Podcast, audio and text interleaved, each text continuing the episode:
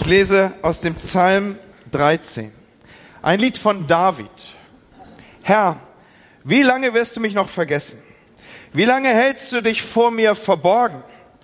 Wie lange noch sollen Sorgen mich quälen? Wie lange soll der Kummer Tag für Tag an mir nagen? Wie lange noch wird mein Feind über mir stehen?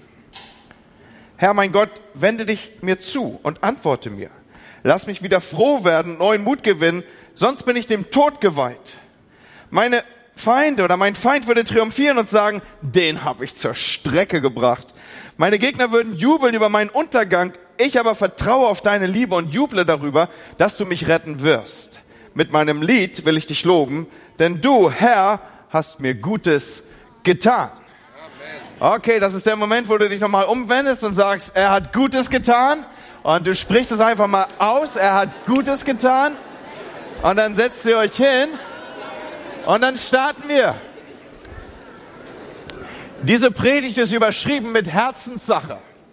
Herzenssache. So, ich werde vielleicht hier und dort so ein bisschen eingreifen in Dinge, die das Herz bewegen können. Ich werde nämlich über Zweifel sprechen mit uns an diesem Morgen, über Leid, das dadurch entsteht, dass wir an Gott zweifeln. Aber bevor ich damit starte, bevor ich hier meine Gedanken entwickle, möchte ich, dass du, wenn du mitschreibst, an dieser Stelle einen großen Strich ziehst und dann schreibst du quasi eine Überschrift. Und diese Überschrift heißt, Gott ist da. Diese Überschrift heißt, Gott wird und hat mich nicht verlassen. Kannst du damit was anfangen, wenn ich das so schreibe? Er ist unbedingt da, er ist unwandelbar, er wird dich nicht verlassen. Der Gott, der uns in der Bibel vorgestellt wird, ist ein Gott, dem es fremd ist, in irgendeiner Weise untreu sein zu können. Er bleibt treu, er ist treu, er kann sich nicht widersprechen. Seine Liebe ist nicht von irgendeiner Tagesform abhängig. Bei mir ist es so, wenn du von mir irgendwie Aussprüche der Liebe erwartest, dann tu das bitte nicht vor neun Uhr, weil da bin ich dankbar, wenn ich irgendwie koordinierte Sätze rausbringe. Ähm, manchmal fahren wir früh morgens miteinander Auto, meine Frau und ich, und äh, über 28, 29 Ehejahr haben wir gelernt, uns so zu nehmen, wie wir sind. Und eins davon ist, dass sie keine langen Sätze von mir erwartet am frühen Morgen. Da bin ich sehr dankbar für. Ich liebe meine Frau. Sie ist großartig und sie weiß mir in dieser Weise zu begegnen. Auf der anderen Seite, ich kann zur Hochform auflaufen abends, wenn es spät ist. Dann kann ich intensivste Gedanken entwickeln. Das ist der Moment, wo bei ihr eigentlich schon so die Lichter ausgehen. Und äh, so, wenn ich also Dinge mit ihr zu besprechen habe, dann muss ich eine gute Tageszeit wählen dafür. Was will ich sagen? Unser Gott ist nicht abhängig von irgendeiner Frühschwankung. Unser Gott ist immer gleich. Zu ihm dürfen wir kommen, wann immer es passt. Er ist auch nicht wankelmütig. Er ist auch nicht abhängig von irgendwelchen äh, Fehlern, die wir gemacht haben. Und er zieht sich dann so ein bisschen schmollen zurück, weil er über diesen Weg uns irgendwie da an den Punkt führen möchte. Wir mögen doch bitte erstmal zwei, drei Tage wieder geradeaus laufen, bevor wir uns in seine Gegenwart trauen. Nein, er ist unwandelbar und er hat auch keinen schlechten Tag und er packt nicht irgendwann die Sachen zusammen und verschwindet. Gott steht fest. Er ist da und er ist immer gleich. Und er ist treu und er ist vertrauenswürdig und auf seine Liebe können wir uns unbedingt verlassen. Und gerade auch besonders, wenn es dunkel um uns wird, wenn sich die Dinge nicht gut anfühlen, wenn wir uns verlassen fühlen, dann ist er da. Und Leute, das ist Evangelium pur. Emmanuel, Gott mit uns, nicht weg, nicht abhängig von Tagesform, schlicht da. Und wenn du das als deine Überschrift über meine Gedanken jetzt stellst, dann habe ich schon den wichtigsten Anteil eigentlich platziert, den ich in dein Leben sprechen möchte an diesem Morgen. Denn ich werde ja, wie gesagt, über Zweifel sprechen. Wir gehen durch Prüfungen im Leben. Wir haben schwierige Situationen zu durchstehen. Und wenn diese Dinge um uns herum aufpoppen, dann greifen sie uns an. Sie greifen unsere Werte an. Sie greifen unsere Ideale an. Sie greifen Teile unserer Theologie an und sie torpedieren unsere Glaubensgrundsätze. Ich will sichtbar machen, was ich damit meine. Du bist vielleicht unterwegs und, und ähnlich wie David, ja, hast du deine Nachbarn beobachtet und du erkennst in ihnen, die leben ein Leben, das es nur so dahin gleitet. Die surfen die eine wie die andere Welle und es geht ihnen gut und die haben Party und jeden Morgen Sonnenschein und was auch immer so. Und du denkst, der läuft bei meinem Nachbarn, hat wieder ein neues Auto stehen. Und David beobachtet auch das alles und sagt sich bei sich selber, und ich Depp halte mein Herz rein und äh, mache meine Steuererklärung und versuche geradeaus zu laufen. Versteht ihr? Solche Gedanken haben auch ihn beschäftigt. Und wenn wir das so sehen, dass es bei dem einen läuft und bei mir nicht, oder du hast irgendwie andere Ideale, vielleicht an einen Lebenspartner orientiert und sagst, so soll er sein und, und Dinge kommen nicht und du hast doch von Gott eine Zusage bekommen, du weißt um diese Sicherheit, dass er auch in dieser Stelle und in dieser Weise ein Versorger, ein, ein Besorger sein wird, der einfach dich mit dem Besten umstellt, was dieses Leben für dich denken soll und die Dinge ziehen sich hin, dann, dann, dann merkst du, wie du dich selber korrumpierst an der Stelle und du gehst von deinen Idealen runter und du sagst, oh, vielleicht muss ich hier und da Abstriche machen, vielleicht ist es nicht so wichtig in dem oder jenem Bereich. Und so, so nagt es, so zerstört es deine, deine Werte, auf die du doch eigentlich dein Leben gegründet hast. Nietzsche ist ja nun jemand, den wir auch nicht jeden Tag in der Predigt zitieren, aber von ihm kommt ein interessanter Satz. Er sagt, wer ein Warum zum Leben hat, der erträgt fast jedes Wie. Wenn du also ein Warum hast, ein, ein, eine Antwort auf, warum passiert das gerade, dann bist du in der Lage, wenn du dir das erklären kannst, fast jedes Wie auszuhalten. Mit anderen Worten, da kommt Leid und Herausforderung ins Leben und dein Warum ist stark genug, dass du das Wie nehmen kannst. Und sagst, ja, es wird dafür sorgen und, und wir Christen, wir reden uns die Dinge dann ja auch schön und sagen, also wenn ich durch diese Tiefe gegangen bin, dann bin ich ein umso besserer Seelsorger an anderer Stelle und, und wir haben so unsere Warums. Aber dann stehen eben Zweifel doch auf, mehr und mehr. Und sie torpedieren unser Warum. Ich möchte, dass ihr die Systematik von Zweifel hier greifen könnt. Zweifel untergraben das Warum im Leben. Sie untergraben den Sinn des Lebens. Sie untergraben den Sinn unserer Krankheit. Zweifel untergraben den Sinn der Lebensprüfung, durch die ich gerade gehe. Den Sinn, keine Ahnung, unserer Arbeit und was auch immer, des Älterwerdens, was immer da ist. Und das Tückische an Zweifeln ist, dass es so unter die Oberfläche greift.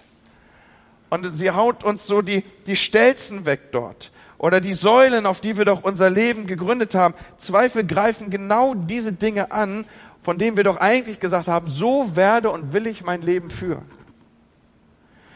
Und wenn wir als Christen Zweifel haben, dann haben wir es wirklich zu tun mit etwas Tiefen, mit etwas Existenziellen, mit einer unglaublich tiefen Verunsicherung. Und meistens wissen wir gar nicht, wie wir damit jetzt umgehen sollen. Gerade und auch, weil wir uns vielleicht in Gemeinde bewegen. Weil da hören wir einen Haufen Zeug, wo wir besser nicht hinhören sollten. Damit meine ich jetzt nicht unbedingt meine Predigt, sondern damit meine ich Dinge wie, du darfst nicht zweifeln. Du darfst das nicht mal denken. Du darfst das auf keinen Fall aussprechen, weil deine Worte rufen Dinge in Existenz und manifestieren sie und was wir da so alles für, für, für, für, für, für Dinge haben, mit denen wir unterwegs sind. Also nicht zweifeln, einfach nicht zweifeln. Wenn Zweifel kommen, machst du einfach la la la la la la la la la la la und irgendwann wird es schon vorbeikommen. Irgendwann wird es weg sein. So darfst du nicht mal denken. Und Leute, darf ich damit an diesem Morgen aufräumen? Darf ich einmal ganz sichtbar machen, wo immer Glaube ist, sind auch Zweifel. Glaube und Zweifel stehen sich nicht einander gegenüber, sondern gerade weil du glaubst, ist da auch Zweifel. Du kannst das eine oder das ohne das andere nicht haben. Oder um es noch stärker auf den Punkt zu bringen, wenn du nie Zweifel hast, dann frage ich mich, ob du je Glauben hattest. Sie stehen sich nicht gegenüber, sondern Glaube und Zweifel sind auf der gleichen Seite. Gott spricht dir was zu, du hältst das Wort Gottes fest, du hast deine Prophezeiung oder die guten Gedanken Gottes über deinem Leben gegriffen und du sagst, ja, er ist mein Versorger, er wird mir eine Ehefrau geben, er wird mir einen Ehemann geben, er will mir all diese Dinge geben. Du glaubst ihm das? Willkommen im Club, du wirst auch Zweifel haben. Aber gerade du hast diese Zweifel, weil du ihm eben glaubst. Das steht sich nicht, wie gesagt, gegenüber, sondern Glaube und Zweifel gehören zusammen. Sie stehen auf derselben Seite. Und als Menschen werden wir Zweifel erleben. Wir werden mit ihnen zu kämpfen haben. Und wir müssen, so glaube ich, aussprechen zu dürfen, der Versuchung widerstehen, sie einfach zu ignorieren und herunterzuschlucken. Denn sie sind etwas, was nicht zuletzt auch Ausdruck unseres Glaubens ist. Zweifel kann sogar etwas sein, was dich näher zu Gott führt. Etwas, wo du anfängst neugierig zu suchen und zu sagen, Gott, wo bist du darin? Kann ich dich finden darin? Du wirst ihn stärker suchen darin. Du wirst nach dem graben, was echt ist. Es kann dir Motiv und Motivation sein, näher an Gott und zu Gott hinzukommen. So nur weil du sie nicht denkst, sind sie ja deswegen trotzdem da. Vor ein paar Wochen haben wir uns intensiver mit dem Psalm 23 beschäftigt. Dieser Psalm 23, den wir alle so lieben, den wir auswendig aufsagen können, von dem ich gesagt habe, wenn wir irgendwann unter Verfolgung in zerbombten Garagen zusammenfinden, dann wird hoffentlich der ein oder andere ein paar Bibelverse parat haben. Und ich setze einfach voraus, dann wird Phil aufstehen und er wird uns zunächst natürlich das ganze komplette erste Buch Mose aufsagen und dann wird ihm einfallen, dass es ja auch noch den Psalm 23 gibt. Und dann wird er den Psalm 23 zitieren und dann werden wir uns daran freuen, dass der Herr mein Hirte ist und all diese Dinge. Wir werden uns daran freuen, aber so möchte ich empfehlen, vielleicht nehmen wir weitere Verse dazu, die auch Ausdruck unseres Glaubens sind, so wie wir gelesen haben aus dem Psalm 13. Ein Psalm, der fast das Gegenteil artikuliert, von leidenden Menschen handelt und ihr Zustand thematisiert, der von einer gequälten Seele spricht, die zu Gott schreit. Auch der Psalm 13 ist wie der Psalm 23 ein Psalm Davids. Und als er diesen schrieb, ging es ihm alles andere als gut, so dürfen wir aufrufen. Er ist jung und Gott hat ihm Dinge versprochen, das Leben sollte vor ihm stehen und, und er sollte nun mehr und mehr ins Zentrum seiner eigentlichen Berufung finden. König von Israel. Gesalbt war er von Samuel, wir wissen die Geschichte aufzurufen, dort auf dem Feld, niemand hatte ihm auf der Rechnung, wird er dann gerufen, in den Kreis seiner Brüder gestellt, wird gesalbt und zu diesem Zeitpunkt, er hatte vorher schon nicht einfach äh, er hatte es vorher schon nicht einfach und seine Spielkameraden waren Bären und Löwen und so Schafe, die auch sehr eingeschränkt waren in ihrer Kommunikationsfähigkeit. Aber, aber jetzt, seitdem er gesalbt ist, geht das Problem erst richtig los. Seitdem er für größere Dinge bestimmt ist, tauchen auf einmal Riesen in seinem Leben auf. Und damit meine ich jetzt nicht nur Goliath. Er muss am Ende fliehen vor Saul. Er ist unter, Verfolgung. Er findet sich in der Wüste wieder. Er schläft auf Steinen und ist von wilden Tieren umgeben und er fragt sich, warum um alles in der Welt, Gott, passieren diese Dinge? Ich dachte, es würde jetzt nach vorne gehen.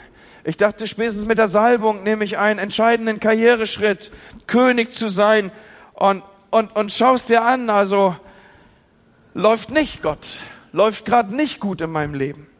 Ich bin gedemütigt, ich bin alleine. Wo bist du, Gott? Und so, so begreift er seine Situation nicht wirklich in der Gänze.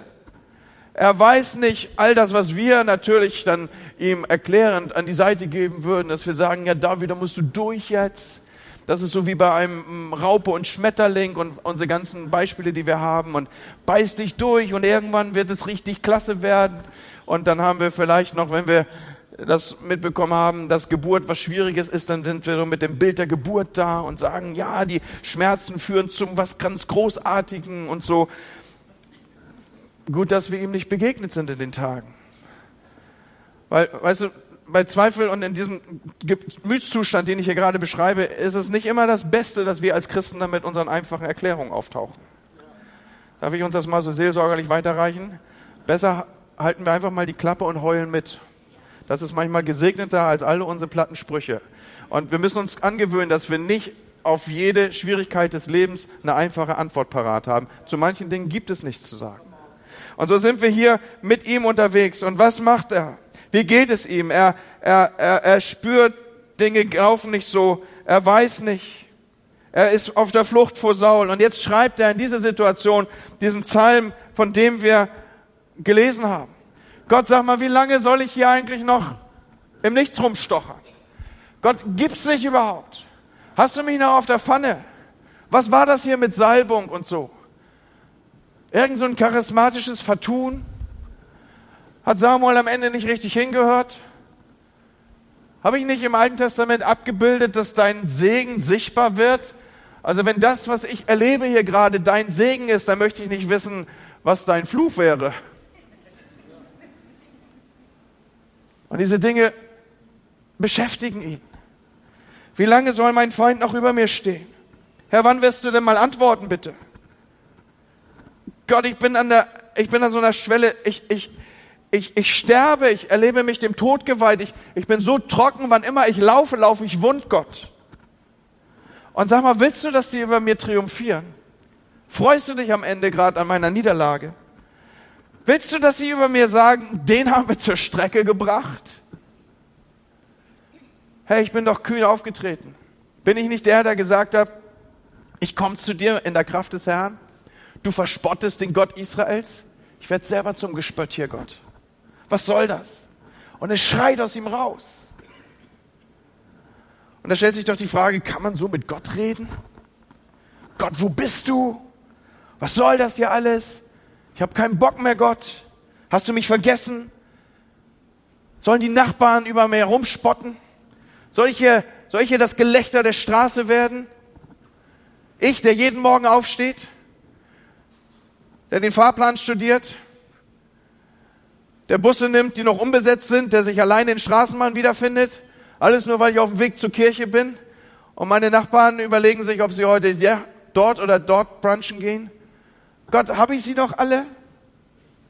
Was tue ich hierher? Darf man so mit Gott reden? Und Leute, die klare Antwort ist ja.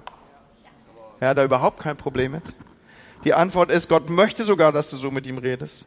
Er möchte, dass du das aus dir rausschreist. Er möchte, dass du so betest. Er sagt, komm her und erzähl's mir.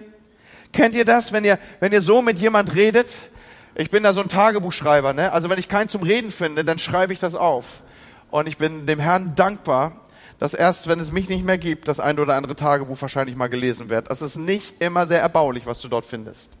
Oder auch, wenn ich dann jemand finde, der, der, der meine Gedanken teilt, dann, Leute, wenn es mir nicht gut geht, dann hilft es mir, darf ich das mal so sagen, mich verbal auszukotzen, mich auszubrechen, mir, mir die Dinge im Sinne des Wortes nochmal durch den Kopf gehen zu lassen und wirklich alles rauszugeben. Und manchmal schreie ich, manchmal gehe ich an einsame Orte, weil das nicht so gut ist, dass alles gehört wird. Und dann schreie ich's raus und ich, ich trete auch schon mal gegen Bäume.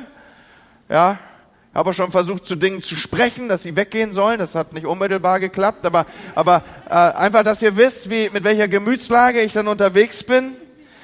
Und, und dieses, dieses wirklich, du darfst dich vor Gott, darfst du das Innerste nach außen kehren. Ich leide seit früher Kindheit an Migräne. Es ist ein bisschen weniger geworden, so nach den Wechseljahren hätte ich beinahe gesagt, aber, aber äh, ich habe seit früher Kindheit, ja. So, und, und ich weiß, dieser Anfall, der Migräneanfall, er steuert auf ein Finale zu. In dem Moment, wo ich mal so, ich habe es eben so ausgedrückt, wo du dir die Dinge nochmal final durch den Kopf gehen lässt, wo du dich erbrichst und für wenige Momente die Kloschüssel dein bester Freund wird, ja. Wenn, wenn das passiert ist, dann darfst du sicher sein, jetzt wird es besser werden. Du bist so erschöpft, du singst zusammen, äh, du schläfst und du wachst auf und die Kopfschmerzen sind weg. Das ist, das ist ein großartiger Moment. Das ist jetzt nicht so, dass ich das ständig aufrufen wollte, ja. Aber, aber versteht ihr, was ich meine? So, du, du, du gibst es raus. Und ich glaube, das, was ich hier beschreibe, wenn wir uns Gott gegenüber so äußern, wenn wir wirklich nicht zurückhalten, wenn wir es rausgeben, es ist so, als wenn wir es Gott hinhalten würden, als wenn wir eine, eine Wunde, eine Verletzung Gott hinhalten. Und er ist jetzt in der Lage, diese, dieses Eitergeschwür aufzubrechen und es abzusaugen. Er kann den Splitter aus der Hand ziehen, das, was da so lange eingeschlossen war, das, womit wir so lange Umgang hatten. Und ja, wir dürfen in dieser Weise beten und es Gott sagen. Wir dürfen sagen, Gott, wo bist du? Was machst du hier? Und wir geben damit etwas in unserem Inneren, geben wir etwas, geben wir eine Stimme. Geistlicher Einsamkeit geben wir eine Stimme. Geistlicher Leblosigkeit, tiefsitzendem Zweifel geben wir damit eine Stimme. Und es muss raus. Es hilft enorm. Als ich das so für mich verarbeitete und diese Gedanken durchging und für mich niederschrieb, dann bin ich so in die Vergangenheit gegangen und habe das eine oder andere, wo ich, wo ich Niederlagen erlebt hatte, wo ich Verlust erlebt hatte, wo ich Dinge erlebt hatte, die mir nicht gefallen haben. Da habe ich mich erinnert, wie ich damals damit umgegangen war. Und eine Situation ist in mir besonders in Erinnerung geblieben, weil ich vor ein paar Monaten beziehungsweise paar Wochen mein Regal aufgebaut habe oder ich muss es genauer sagen, wir sind da hier wieder in die Büros gezogen und infolgedessen habe ich meine Bibliothek verkleinert, um sie auf das Maß zu reduzieren, dass ich da oben abbilden konnte. Und da hatte ich fast jedes Buch in der Hand. Und eines der Bücher, was ich wieder in der Hand hatte, war ein Buch von der Deutschen Stotterliga. Und ich bin bis heute äh, passives Mitglied in der Deutschen Stotterliga. Das geht zurück auf eine Erfahrung, die ich so nicht wieder haben will. Justin war kurz vor der Einschulung und wir hatten gerade eine schwere Erkrankung von Lüdi verarbeitet. Zumindest glaubte ich, dass sie sich verarbeitet hatte, aber jedes Mal, wenn sie Folgeuntersuchungen hatte, dann poppte die Angst, dass es wieder ein Krebsgeschwür da sein könnte, neu auf. Und in dieser Situation erkrankte Justin von einem auf dem anderen Tag. Er konnte zuvor ganze Kassetten auswendig aufsprechen und auf einmal stotterte er so stark, dass er nicht ein einziges Wort stotterfrei rauskriegen konnte über einen Zeitraum von vielleicht einem Jahr und ein bisschen mehr. Und Leute, dann wirst du verzweifelt, dann weißt du nicht, was du tun sollst. Du liegst mit deinem Kind und versuchst dich mit ihm zu unterhalten, versuchst Wege der Kommunikation zu finden. Und, und jedes Mal, wenn er versucht zu sprechen, zerreißt es dir das Herz. Irgendwann habe ich angefangen, mit ihm mich singend zu unterhalten. So, wenn du hier die Sprechprobe mitkriegst, wenn wir den Soundcheck machen, da ist mir, bis heute ist das eine meiner Möglichkeiten. Ich könnte den Soundcheck genauso gut singend machen. Das ist antrainiert von damals. Warum erzähle ich das? Weil in dieser Zeit schreist du zu Gott. Das frisst du A in dich rein und dann merkst du, es, es, es, es zermalmt dir die Gedärme. Und dann fängst du an, deine Kommunikation zu ändern und du schreist raus, Gott, wo bist du? Ich weiß noch, ich bin einmal durch den Bad Vilbeler Stadtwall gelaufen und ich habe wirklich geschrien und gesagt, Gott, hast du sie noch alle? Und dann denkst du, Moment mal, Pastor, Kontenance. Und ich habe es rausgeschrien.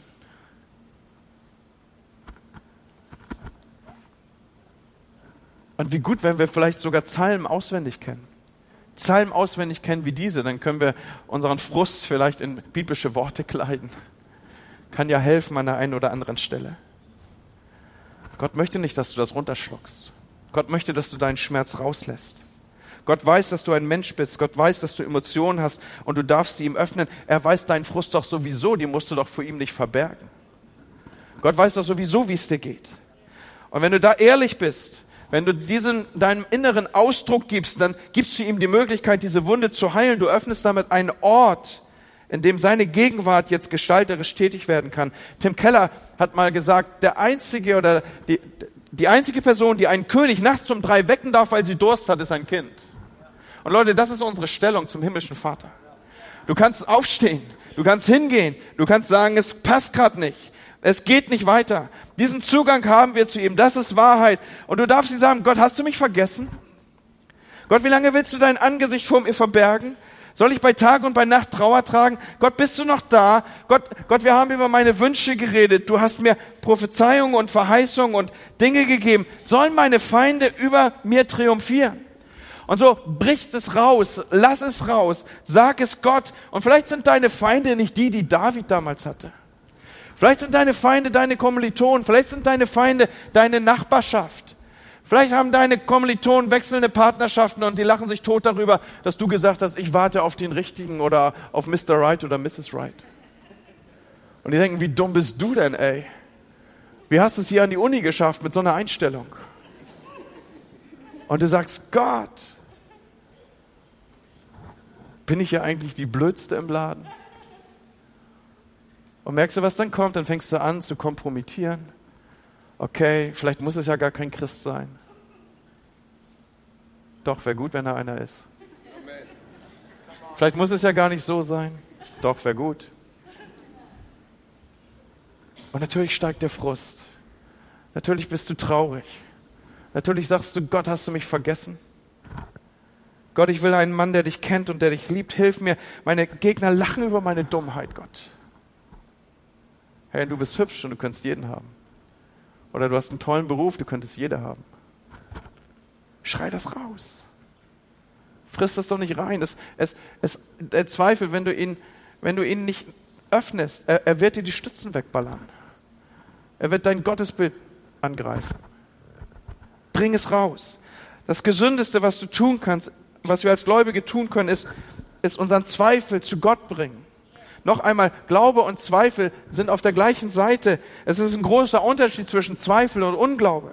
Unglaube ist die Entscheidung, ich will nicht glauben. Ich will nicht glauben. Zweifel bedeutet, ich kann gerade nicht glauben, Gott. Ich kann es nicht mehr sehen, Gott. Ich, ich, ich, ich fasse es gerade nicht. Der, der Boden unter meinen Füßen verschwindet. Das, was mir Stelze und Stütze war, worauf ich mich gebaut hatte, es droht zu wanken. Gott, es gibt diesen Psalm, der heißt, aus der Tiefe rufe ich Herr zu dir. Und dieser Schrei, der sich da artikuliert, er artikuliert sich an der Stelle, wo du tiefer nicht mehr kommen kannst. Deine einzige Blickrichtung ist nach oben und deswegen tu das einzige Richtige in diesen Momenten, dass du dich nach oben wendest, dass du schreist zu Gott, der der Gründer und Anfänger und Vollender deines Glaubens ist. Und mit deinem ganzen Zweifel richtest du dich an ihn. Und du sagst, Gott, wo bist du? Ich brauche dich, ich will dich sehen. Du hast Zweifel? Willkommen im Club. Jeder hat ihn. Zweifel ist ein Teil von uns, der die, der die Wahrheit sucht, der Dinge anders will. Und das ist was Gutes. Und das möchte ich dir sagen an diesem Morgen. Gott kann dein Geschrei aushalten. Gott kann deine Anklage aushalten und Gott wird dich da durchtragen. Das ist, das ist ein Versprechen, das ich dir gebe an diesem Morgen. Er wird mit dir sein. Er wird mit dir durchgehen. Du brauchst dir keine Sorgen machen. Er wird an deinen Zweifeln nicht zerschellen. Er wird auch nicht irgendwie einen schlechten Tag haben. Er wird auch nicht umziehen oder eine andere Location wählen, sondern, sondern er wird sich dem aussetzen. Und er wird dir zuhören. Und hab mit, hab, hab mit dir Geduld. Hetz da nicht durch. Vielleicht ist Ungeduld im Kontext vom Zweifel sogar das Schlimmste, was wir machen können. Verfall nicht noch zusätzlich in Stress, dass du sagst, oh, ich muss irgendwie hier raus aus diesen Umständen. Gott fällt, lässt dich nicht fallen. Und schau, das Großartige an diesem Psalm ist ja dieses. Er mündet und endet nicht in Gott, du hast mich verlassen sondern es gibt diesen Moment, wenn du aufmerksam verfolgt hast, in dem David sagt, ich vertraue deiner Liebe. Er spricht es aus, ich vertraue deiner Liebe, Gott. Ich vertraue deiner Liebe. Der ganze Psalm wendet sich an dieser Stelle um 180 Grad, aber achte drauf, in diesem Moment ist David immer noch in der Wüste. In diesem Moment liegt David immer noch auf seinem Kopfkissenstein. In diesem Moment ist David immer noch von der Situation bedroht, dass ihm nach dem Leben getrachtet ist. Er muss immer noch um sein Leben fürchten, aber irgendetwas war passiert dadurch, dass er rausschreit, Gott, wo bist du? Gott, ich habe Zweifel. Gott, mir geht's nicht gut. Wie lange sollen sie noch über mir lachen? Und wenn er, in dem Moment, wo er es ausspricht, kannst du, kannst du die Veränderung förmlich spüren, die in diesem, in diesen Versen hier passiert. Er kommt jetzt nämlich zu dem Punkt, nachdem er sich mal so richtig ausgekotzt hat, dass er sagt, aber weißt du was, Gott, ich vertraue dir. Weißt du was, ich vertraue dir. Weil du es einfach gut machst mit mir. Ich vertraue auf deine Liebe und juble darüber, dass du mich retten wirst. Gott, du wirst mich retten. Du holst mich hier raus. Wohin soll ich gehen? Du hast Worte ewigen Lebens. Wohin sollte ich mich wenden? Am Ende ist es bei dir sowieso am besten, Gott. Und so nimmt er all seine Zweifel und seine Prüfung und entscheidet sich, diese ins Reich des Vaters zu tragen. Er trägt sie rüber in, die, in das Reich des Vaters und er, er lässt sie dort liegen. Und so gerade wenn du in Zweifeln feststeckst, dann möchte ich dir ein paar Dinge noch mitgeben. Nummer eins, es gibt kein Unglück, das Gott nicht beseitigen kann. Es gibt nichts, worüber er nicht am Ende triumphieren könnte. Es gibt kein Unglück, das Gott nicht verändern könnte. Wenn du jemanden verloren hast, den du liebst zum Beispiel, wird Gott sich darum kümmern. Wenn du ein Kind verloren hast und du fragst dich, wie konnte Gott das zulassen, dann lass dir sagen, Gott kann dieses Lied und dieses, dieses Kind noch viel mehr lieben, als du es je geliebt hast. Es kann sein und es wird so sein, dass er sich darum kümmert und es wird besser aufgehoben sein, als es bei dir je sein könnte. Oder vielleicht hast du ein Kind abgetrieben und du darfst es loslassen. Du darfst es in die Hände Gottes legen. Gott kann das, was passiert ist, ändern. Er kümmert sich um dieses Kind. Du darfst ruhig darüber werden. Du kannst dich darauf verlassen, dass die Welt, in der wir leben, dass sie viel größer und viel sicherer ist, als wir denken. Warum? Weil es jenseits unserer sichtbaren Realitäten eine erweiterte Realität ist, die genauso real ist und Gott regiert über beide. Ihm ist nichts entglitten. Und Nummer zwei, auch das ist ein wichtiger Anteil, dem ich meinen Gedanken hier geben möchte, wenn etwas Neues entsteht, dann kostet die Veränderung immer einen Preis. Oder anders ausgedrückt, eine Geburt, das Bild hatte ich ja vorhin schon mal benutzt, sie ist nie einfach. Du fühlst dich zu was berufen, da ist etwas Großes, was dir entgegenkommt, von dem du spürst, dass du dein Leben darin investieren sollst, dann, dann mach dich bereit, dass Leid oft Hand in Hand mit diesem Neuen, was kommen wird, einfach geht. Jeder Traum, auch jeder göttlich inspirierte Traum ruft Widerstände auf. Das sehen wir im Leben von Josef. Ja, so die stärksten Widerstände waren sogar im Kontext seiner Familie. Also oft die, die am dichtesten dran sind, sind erstmal die größten Gegner dessen, was du dort träumst, inspiriert durch Gott und aus Gott. Wenn du etwas Großes mit Gott tun willst, dann bedeutet das, dass du, dass du das Leben auf einmal echt zu spüren bekommst. So, willkommen im realen Leben. Du bist auf einmal mittendrin und es fühlt sich lebendiger an als zuvor. Nicht unbedingt so, wie du es dir ausgesucht hättest, aber auf einmal spürst du das Leben, weil Dinge werden schwieriger. Du stehst an der Frontlinie zwischen Gottes Reich und seiner Güte und seiner Liebe und einer zerrissenen Welt und du spürst das. Das kommt in Form von Real Life bei dir an.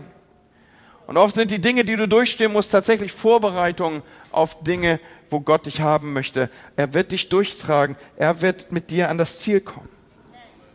Es gibt eine Geschichte, die ich entdeckt habe und die will ich unbedingt mit euch teilen. Es ist die Geschichte von Trapezkünstlern. Henry Noon erzählt sie. Ein christlicher Autor. Er ist in einem Zirkus und äh, wenn ich Zirkusse besucht habe, das war nicht so oft. Dann war ich aber eigentlich nie so begeistert von irgendwelchen auf einem Bein stehenden Elefanten oder sowas. Das hat mich jetzt nie so aus dem Sessel gehoben. Aber was ich richtig faszinierend finde, sind diese Trapezkünstler. Wisst ihr, was ich meine? Die da oben ihre Pirouetten durch die Luft drehen und dann, dann, äh, dann tauchen sie wieder auf aus dem Nichts und dann werden sie aufgefangen und, und äh, du hoffst, dass sie nicht fallen und du hoffst vor allen Dingen darauf, dass es sowas wie ein doppelten Boden gibt oder irgendein Netz, in das man hineinfallen kann. Und so auch Henry Noon, er ist begeistert von diesen Trapezkünstlern, die durch die Luft fliegen, fliegen absolut fasziniert.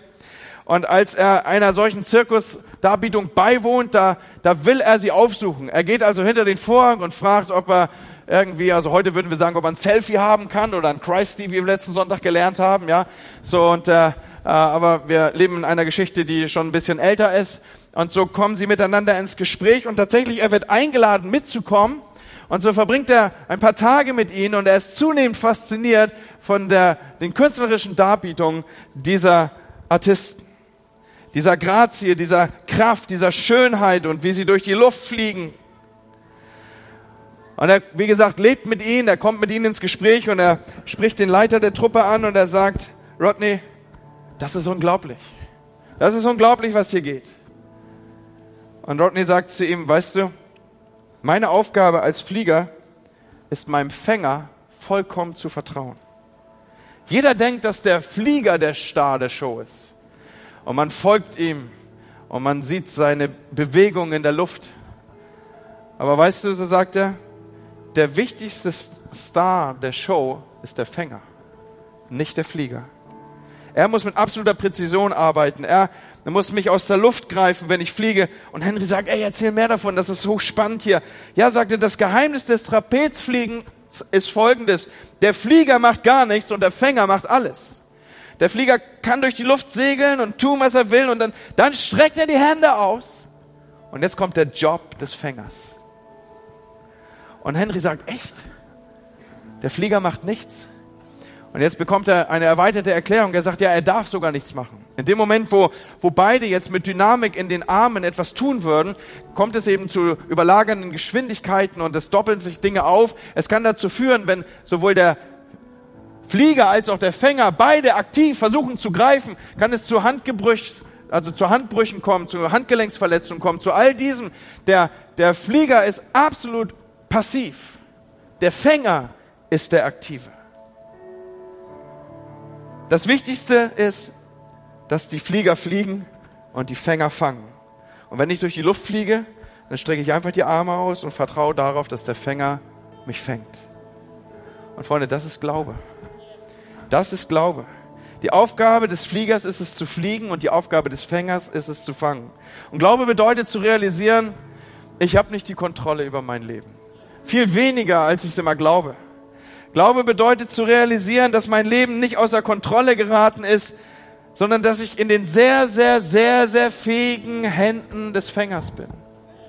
Und auch wenn du unterwegs bist und dir ist der Boden unter den Füßen verloren gegangen, vielleicht fliegst du gerade und das Fliegen fühlt sich an wie das Stürzen in den Abgrund.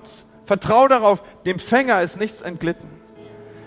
Die starken Arme des Fängers sind immer noch da. Dein Job in dieser Situation ist, dass du rausschreist, wo ich eben gesagt habe, Gott, wo bist du? Und du streckst dabei die Hände weit aus. Das ist dein Job als Flieger. Und er wird dich rausfangen. Er wird dich auffangen. Freunde, das Gegenteil von Glaube ist nicht Zweifel. Ich hoffe, das hast du zu diesem Zeitpunkt dir schon zweifach aufgeschrieben. Das Gegenteil von Glaube ist nicht Zweifel. Das Gegenteil von Glaube ist Sehen. Habt ihr das? Das Gegenteil von Glaube ist Sehen. Glaube und Zweifel sind auf der gleichen Seite. Du glaubst daran, dass Gott gute Gedanken über dir hat und dass er dir den Ehemann fürs Leben gibt? Weil du glaubst, zweifelst du auch. Oder du zweifelst, weil du glaubst. Diese Kirche wird mit tausenden Menschen Gott anbeten. Glauben wir das? Ja. Kommen mal Zweifel auf? Ja. Warum? Weil wir glauben. Das eine ist ohne das andere nicht zu haben. Du glaubst, dass Gott dich versorgt und der Kühlschrank ist leer? Du glaubst aber, dass er gute Gedanken über dir hat? Du glaubst, dass er dein Versorger ist? Du glaubst, dass Ehrlichkeit besser ist, als an irgendeiner Stelle zu betrügen oder sich selber das zu nehmen? Hilft dir selbst, dann hilft dir vielleicht auch Gott.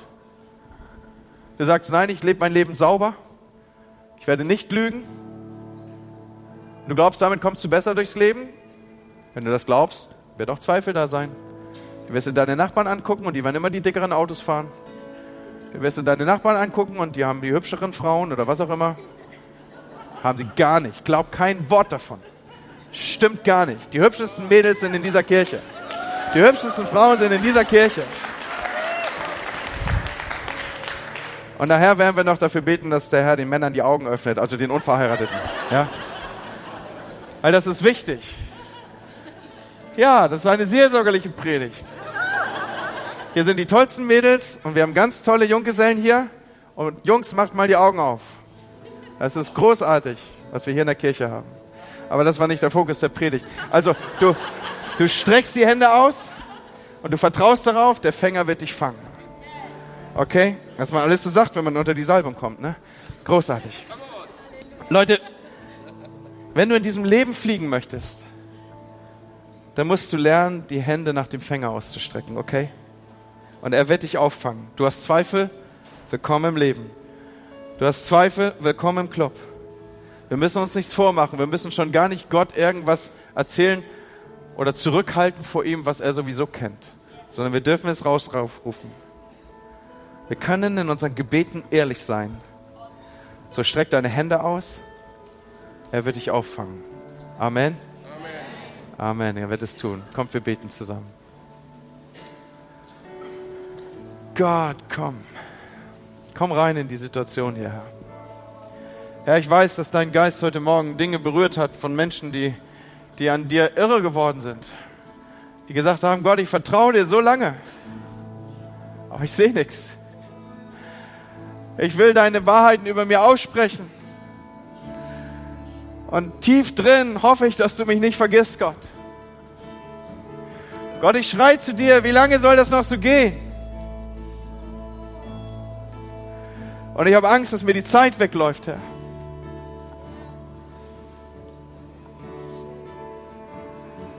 Gott, ich danke dir, dass wir dir diese Dinge entgegenrufen dürfen dass wir aus der Tiefe rufen dürfen zu dir, schreien.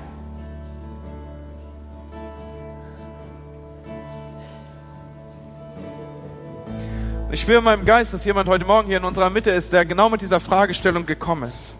Der gesagt hat, Gott, dies ist der Tag, wenn du heute Morgen zu mir redest, wenn du mich direkt ansprichst und sagst, ich höre deine Schreie,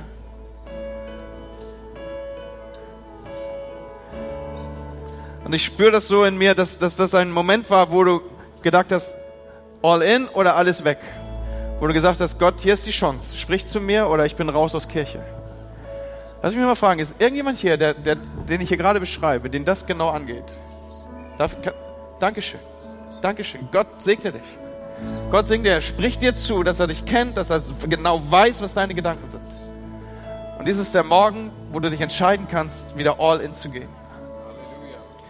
Und lass mich fragen, ist jemand hier, der vielleicht zum ersten Mal sagt, diesem Gott, der mich als Individuum sieht, auch in der Menge, dem will ich mein Leben anvertrauen, vielleicht zum ersten Mal. Vielleicht hat dich irgendjemand mitgebracht und du hast gehört, da gibt es einen Gott, der dich lieb hat. Und du denkst, Gott, kann das sein, dass du mich auf dem Schirm hast? Kann das sein, dass du nicht nur irgendwie so pauschal der liebe Onkel im Himmel bist, sondern dass du mich als Einzelner siehst, einen Plan für mein Leben hast, Gedanken über mein Leben hast? Gott sieht dich. Er sieht dich als Einzelnen. Er weiß genau, was deine Gedanken sind. Ist jemand hier, der an diesem Morgen sagt, mein Leben möchte ich mit diesem Gott leben. Ich möchte anfangen, mit ihm mein Leben zu leben. Dann möchte ich, dass wir gerade unsere Augen schließen. Ich will gleich fragen. Zähl dabei bis drei. Bei drei möchte ich, dass du deine Hand hebst. Bist du hier, weil du tief in dir spürst, da redet jemand mit mir, der hat Interesse an mir, der will mein Leben haben, der möchte es gestalten, der möchte gute Dinge über mir aussprechen und der möchte sie mir vor allen Dingen auch geben und schenken. Eins. Ja, und vielleicht ist das, was ich eben schon gesagt habe, genau das, dass du dir nicht vorstellen kannst, dass dieser Gott dich persönlich meint. Zwei. Aber ich sage dir, Gott hat keine Mühe. Hat keine Mühe mit deinen Schreien, hat keine Mühe mit deinen Zweifeln, hat keine Mühe mit deinen Anklagen. Er hat nicht mal Mühe mit deinen Sünden. Da hat er am wenigsten Probleme mit. Du musst ja auch nicht irgendwas verdienen. Weil er ist für deine vergangenen Sünden gestorben, er ist für deine Lieblingssünde gestorben, die du immer noch tust, und er ist für all die gestorben, die du noch tun wirst. Er hat überhaupt keine Mühe mit deinen Sünden. Ist jemand hier, bist du das, der sagt, hier bin ich Gott, ich will neu anfangen mit dir, ich will mein Leben mit dir leben, ich gebe es in deine Hände, ich will deine Gedanken über mein Leben sichtbar werden sehen. Ich will von jetzt an mit dir unterwegs sein. Dann zeig mir jetzt bei drei deine Hand. Zeig sie mir. Dankeschön, ich sehe die Hand. Vielen Dank. Dankeschön, danke. Dankeschön, da sind noch mehr Hände. Auch da oben. Vielen Dank, ich sehe das. Komm, wir stehen miteinander auf. Und ich bete ein Gebet und ich möchte, dass wir als ganze Gemeinde dieses Gebet mitbeten. Und du sagst, Herr im Himmel, dies ist der Tag, an dem ich dir mein Leben gebe. Ich danke dir, dass du mich siehst und dass du mich geschaffen hast zu einem Leben mit dir. An diesem Morgen übergebe ich dir mein Leben. Und ich bitte dich, dass du mich veränderst und dass du mich zu deinem Kind machst, dass du mir meine Schuld vergibst und dass ich von jetzt an mit dir unterwegs bin. Und alle sprechen Amen. Amen. Amen. Großartig.